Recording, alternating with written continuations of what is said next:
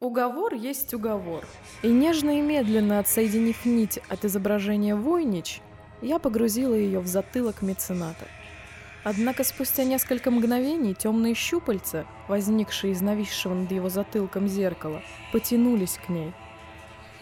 Милена говорила, что в мороке искушенные и сильные способны оставлять следы даже после того, как его покинут.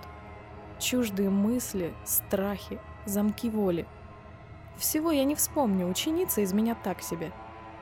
Но что я вспомню точно, так это ее слова о том, что такие отпечатки можно забрать в себя, поглотить, надеясь на то, что притока воли хватит, чтобы перемолоть, разрушить творение чужой силы внутри себя. Поглотить. Что ж, ладно. Ох, не пожалеть бы. Я встала меж щупальцами и меценатом, и полное отвращение и непонимание – схватила их, позволяя маслянистой, мазутной тьме проникнуть мне под кожу. Поначалу черная, дергающаяся, бескостная плоть жадно впивалась в меня, погружаясь все глубже. Но затем, осознав ловушку, замерла. Теперь настал мой черед. Словно нащупывая что-то невероятно ценное на дне старой бочки с машинным маслом, я стала тянуть мглу в себя, а она устремилась назад — к зеркалу Войнич. В один момент пальцы мои, уже почти поглотив тьму, коснулись мутной зеркальной глади, и я увидела былое. Я стала меценатом. Всего лишь на миг. Но этот миг длился годы чужой жизни, которые я прожила, касаясь того, о чем меценат никогда и никому не рассказывал. И, что куда страшнее и важнее, о чем и сам уже не помнил. Акт 2. Часть 26. 11 лет назад. У, У меня, было иное лицо. Я, Я уже не помню его, но оно было дорого мне. Его подарила мне мать. Я носил это лицо, как носит любой. С неосознанной гордостью, которую мы понимаем лишь тогда, когда теряем его. О, какой же она мастер красть то, что мы не умеем ценить. Фраза «потерять лицо». В ней куда больше смыслов, чем мы можем вообразить. Я сделал это. Дважды. Приведите его в чувство. Человек, что станет впоследствии известен как меценат, лежал на каталке в слишком белой, слишком яркой комнате – над ним склонялись люди, безликие в защитных масках. Лишь одно лицо он видел отчетливо, красивое и холодное. Он еще не знал, как сильно возненавидит его потом. Что за мать вашу требуху вам всем в труху? Где я? Попытавшись поднять руки, он лишь увидел, что все конечности его плотно прижаты к каталке несколькими ремнями. Грязное, с дешевыми татуировками тело покрылось гусиной кожей, Страх тому был причиной или холод? Понять было сложно. «Тише!» Женщина склонилась, изучая его тело своим единственным глазом, словно холст, на котором собиралась рисовать картину. Впрочем, так оно и было. «Что последнее вы помните?» «Где я?» Женщина коснулась его пальцами, на которых ледяным отцветом блеснул перстень. И все тело связанного человека пронзила жуткая боль химического ожога. «Сучка!» Я задаю вопросы. Вы отвечаете на них, и вам не больно. Вы не отвечаете, вам больно. Ясно? Да, да, ясно. Что последнее вы помните? Мою казнь. Зал воздаяния. Седьмое кольцо. Шестой ярус. Приговор приводится в исполнение согласно решению суда. А... Хорошо. Ваше имя? Завхоз! Нет, настоящее имя, не кличка. Алексис. Немец. Возраст? 32 года. Столичный житель в шестом поколении. Отлично. Отмойте его, успокойте, уберите последствия токсина и доставьте в кабинет. Происходит именно так, как говорит женщина – Скоро он узнает, что это правило работает всегда, везде. против воли любого человека. Вы, как я смекаю, меня спасли, ну... А типа нафига? Вы идеальный кандидат. Она пила чай, поглаживая черного пса, а он сидел в кресле напротив, в белом, с наручниками на запястьях и щиколотках. Впрочем, к тому моменту ему было уже не привыкать. Опты на мне ставить желаете, гражданка? Не имею надобности.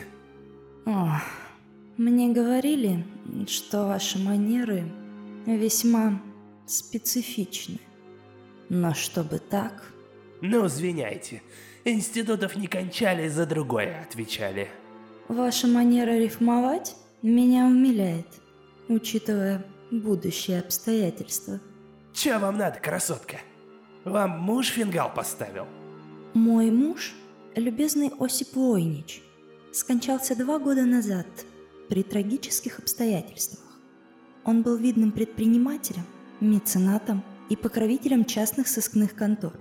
У этого человека никогда бы не поднялась на меня рука. Эх, да у таких интеллигентов обычно и остальное не поднимается. Держать? Черный массивный пес метнулся к немцу и крепко схватил его за горло зубами.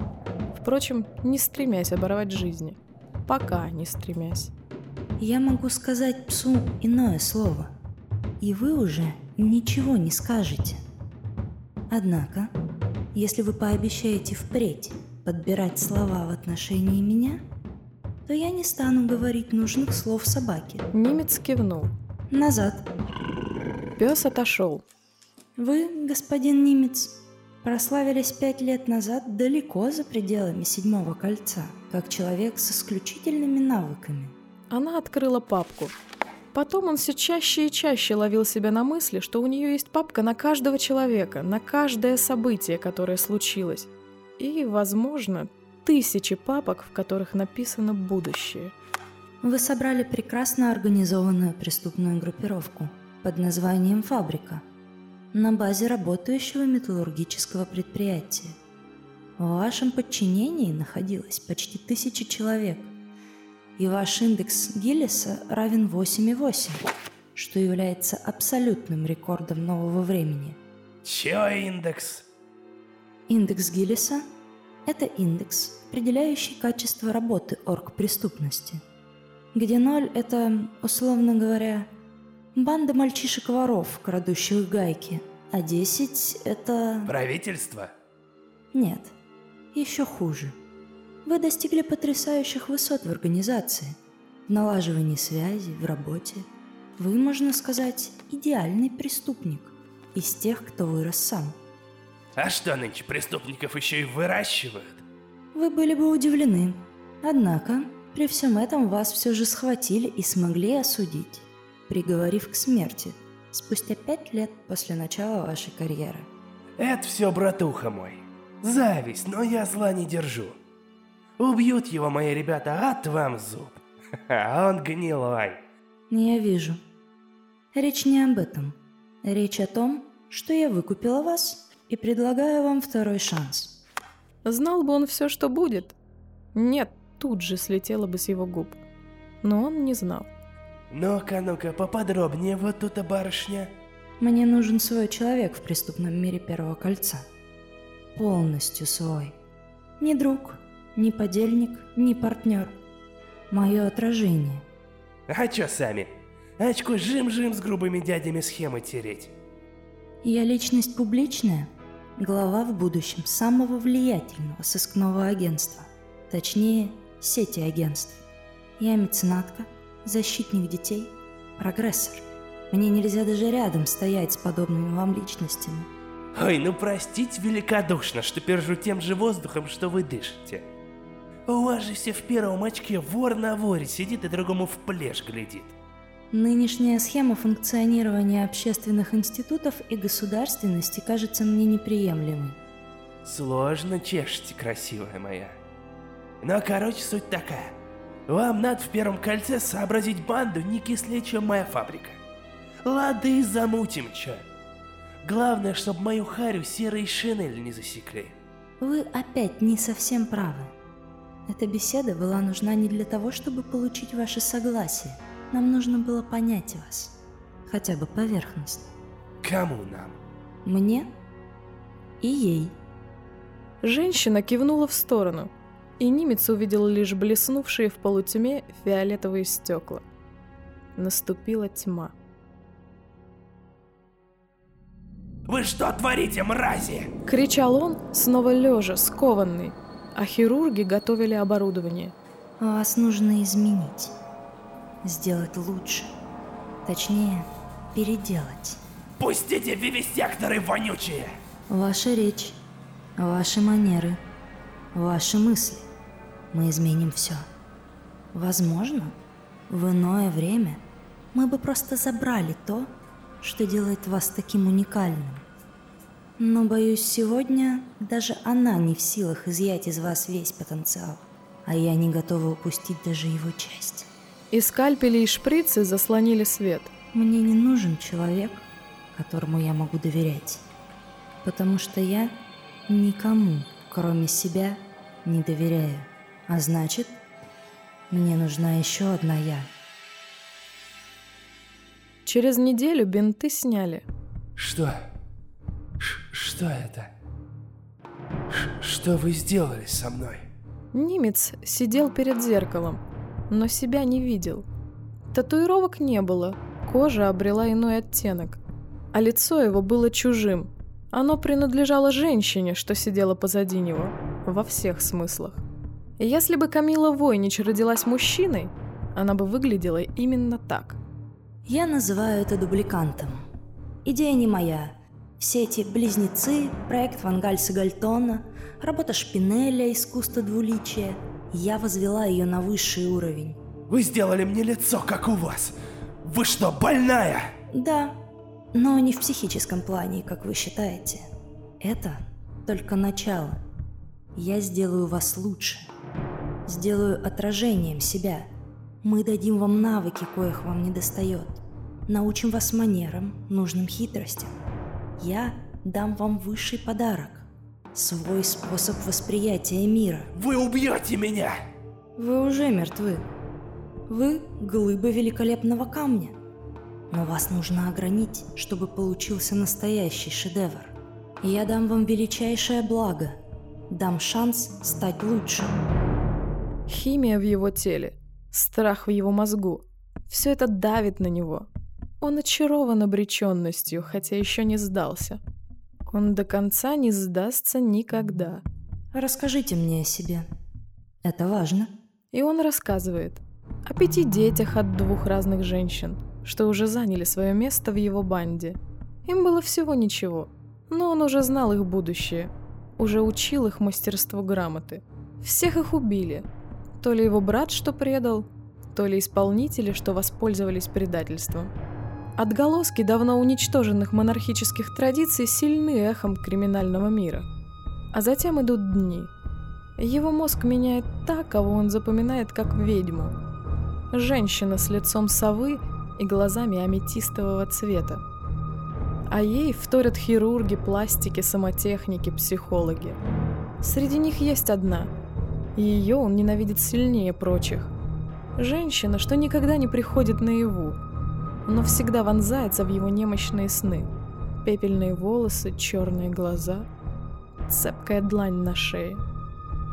Он не знает ее имени, не уверен, что она вообще есть.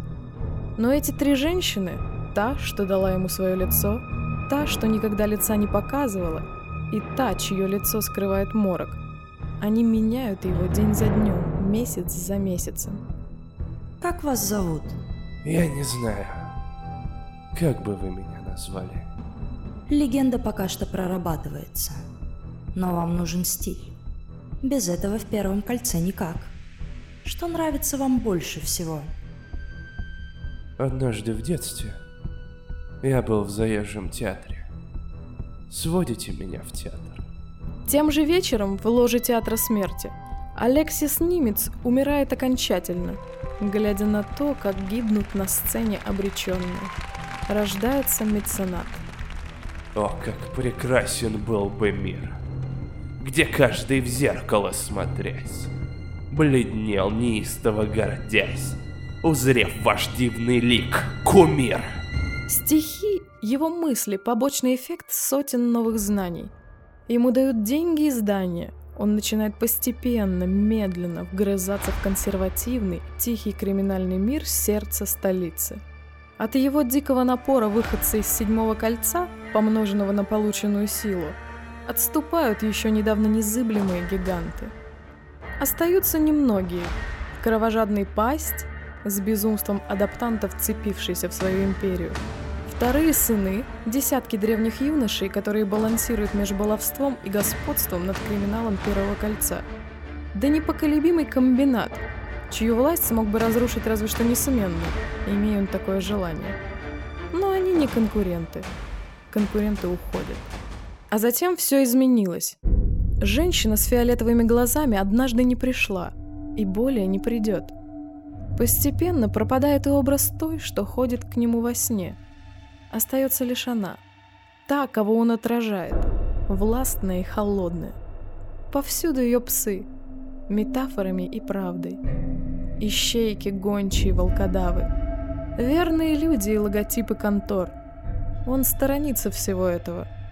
От химикатов, что стали частью его тела, нервы иногда подводят его, и пальцы дергаются, как у трубача, а лицо искажают гримасы. Стихи одновременно раздражают и чаруют его, как старого наркомана ранит и манит новая доза. Процесс дубликации не завершен. Он не стал совсем новым, но и прежнего его уже нет. Мне нужны дети.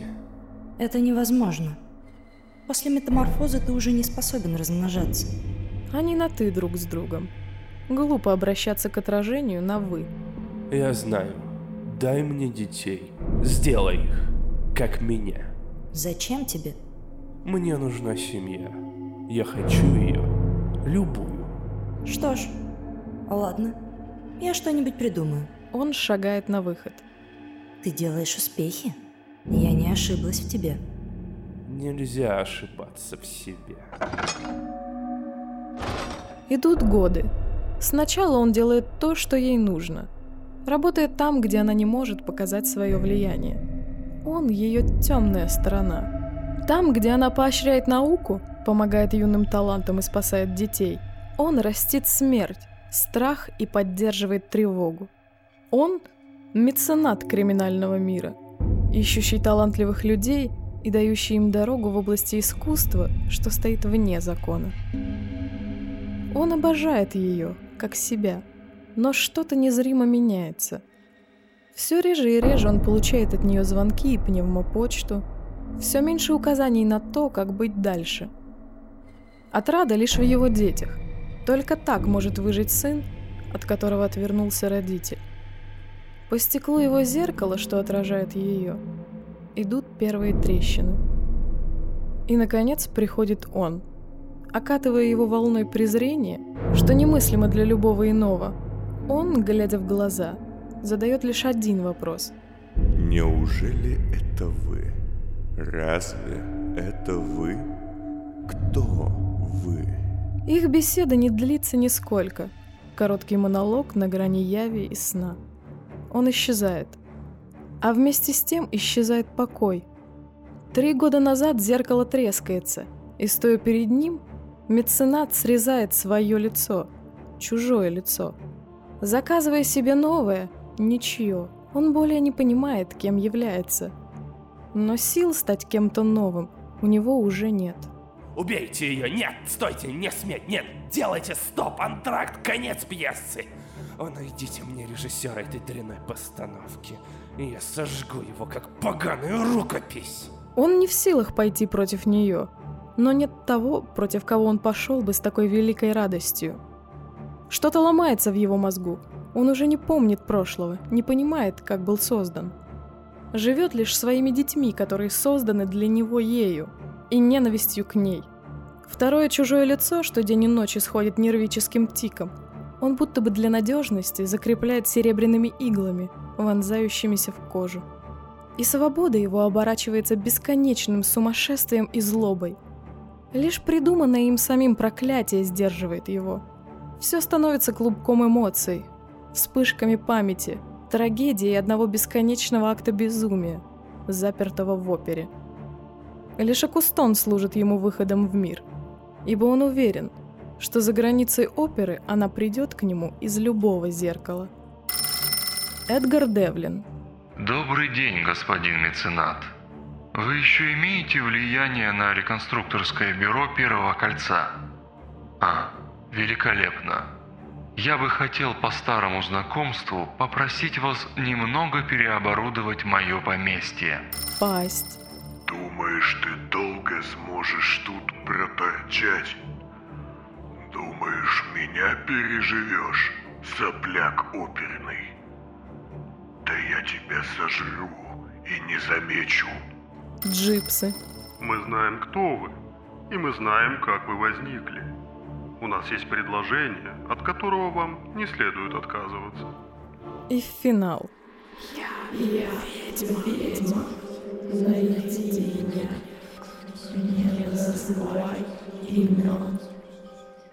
Я упала на пол. На те минуты, что я стала им, его чувства стали моими. Я плакала. Нет, не от жалости. Я видела, насколько он безумен. Я видела, как десятки и сотни людей были убиты им на сцене и вне ее. Он сумасшедший, он жестокий, он не в себе. Но вина лежит не на нем. Я... Я... Знаете, что-то изменилось вдруг. Словно ярче краски стали. Словно свет возник вокруг. Словно тени петь устали. Он помог мне подняться. Я поглядела на него совсем иначе. Но он не знал, что я видела. Все кончено? Мне было тяжело дышать. По множеству причин. Я лишь кивнула.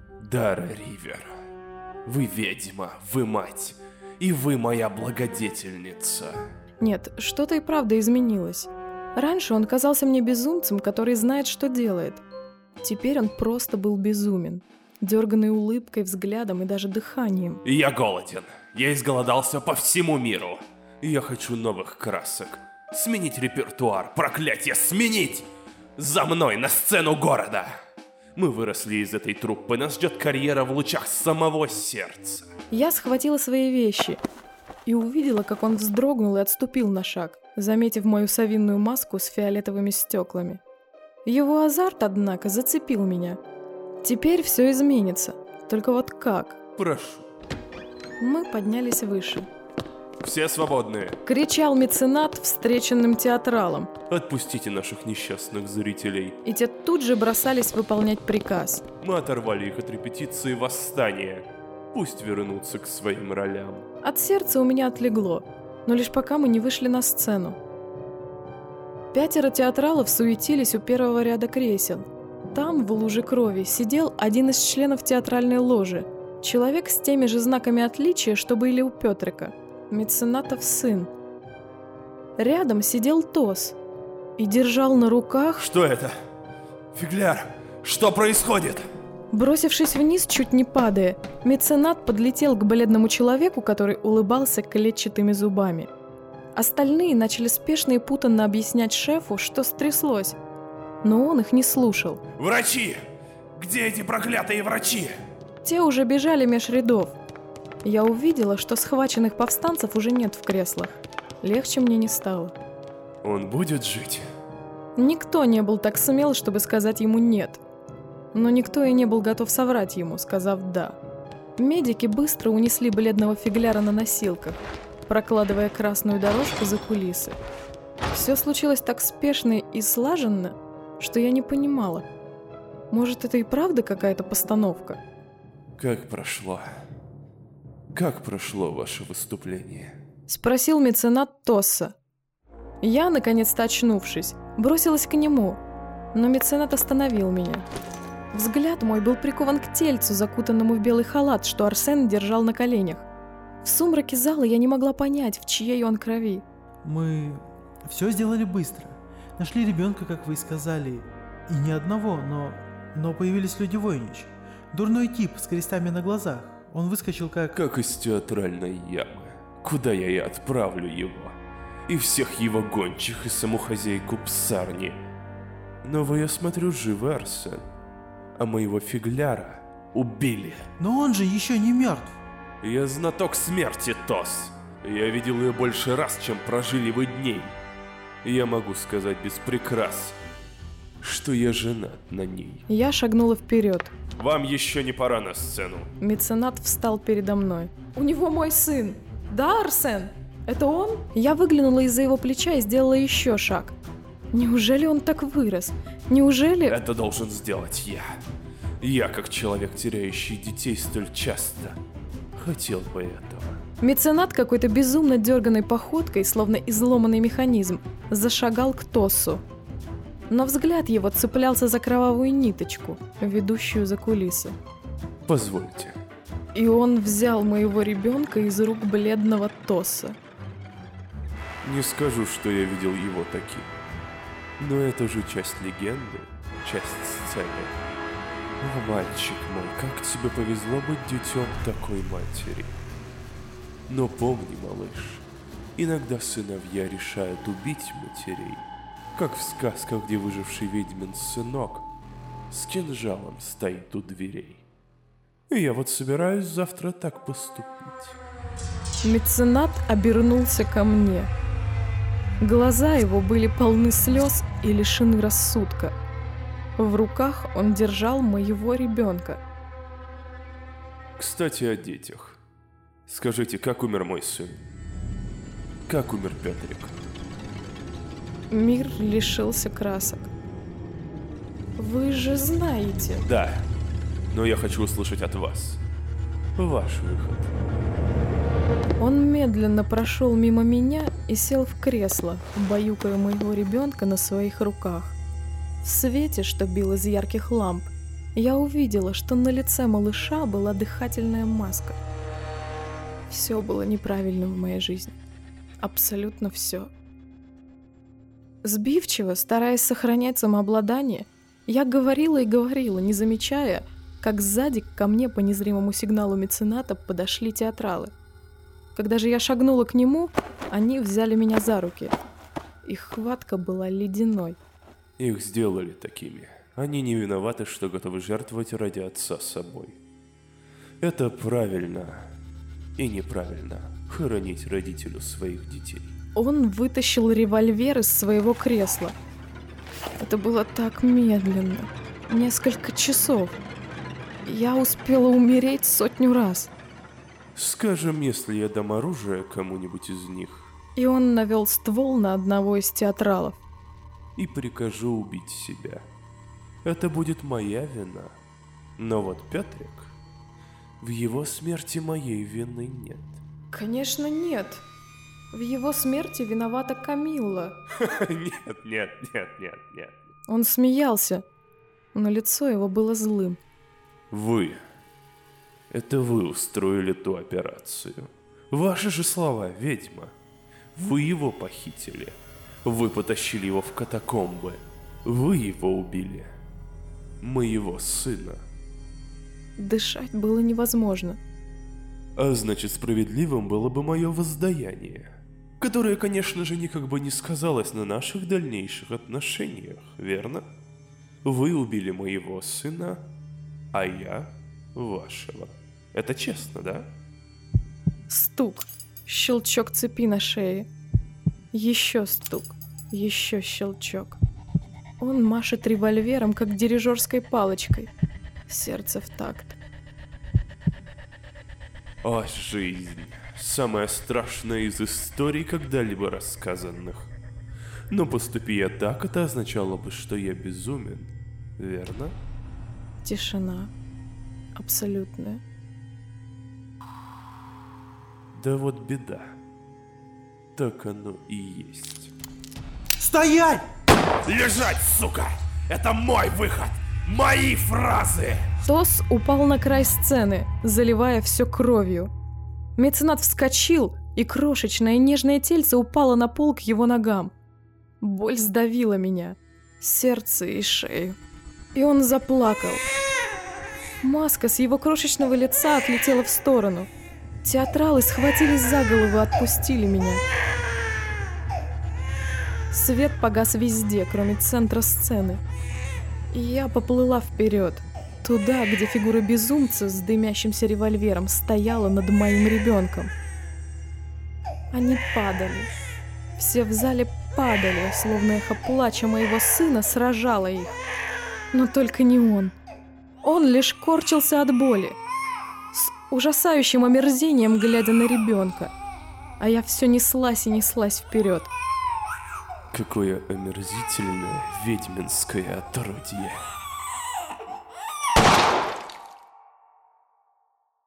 Дара остановилась. Капли крови долетели до ее лица. Она не моргала, хотя одна из этих капель красными чернилами сделала кляксу на ее зрачке. А затем она медленно упала на колени и кричала бы так громко, как могла, если бы цепь не стянула ее горло столь сильно, что ни один звук не мог пробиться наружу. Сознание ее ушло, она ни о чем не думала. Вместо мыслей пришли лишь импульсы. Охватившее ее безумное, сумасшедшее горе могло бы показаться кому-то странным. Никто, в первую очередь сама Дара, не мог и представить, что этот забытый, проданный, ничейный во всех смыслах ребенок может стать для нее внезапно столь дорогим и важным. Что было тому причиной, объяснить было сложно. Лишний, тяжкий, чужой. Он напугал ее тогда, еще не женщину, но уже не девочку, при своем появлении на свет. Оттого столь легко ей удалось забыть о нем, когда он исчез. Прежняя Дара смирилась и с тем, что он родился, и с тем, что он пропал.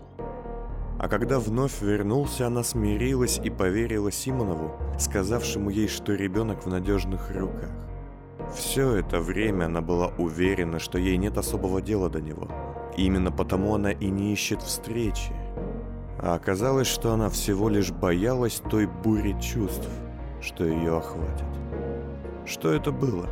Может, ничем не остановимый материнский инстинкт взял свое? А может, внезапное обретение давно забытого клочка жизни, что она с трудом выпустила на свет, и внезапная его потеря. Так разрушили привычный ей мир. После беседы с никуда Дара точно решила искать семью, и вот первый найденный ею кусочек мозаики, ее кусочек, навечно исчез у нее на глазах. Вместо ее одинокого крика зал оперы наполнили десятки других. Все театралы, хватаясь за голову, грудь, горло, вопили от боли, которая раздирала их изнутри. Падая, цепляясь за кресла, стены, друг за друга, они наполняли здание бесконечно чудовищным воем агонии.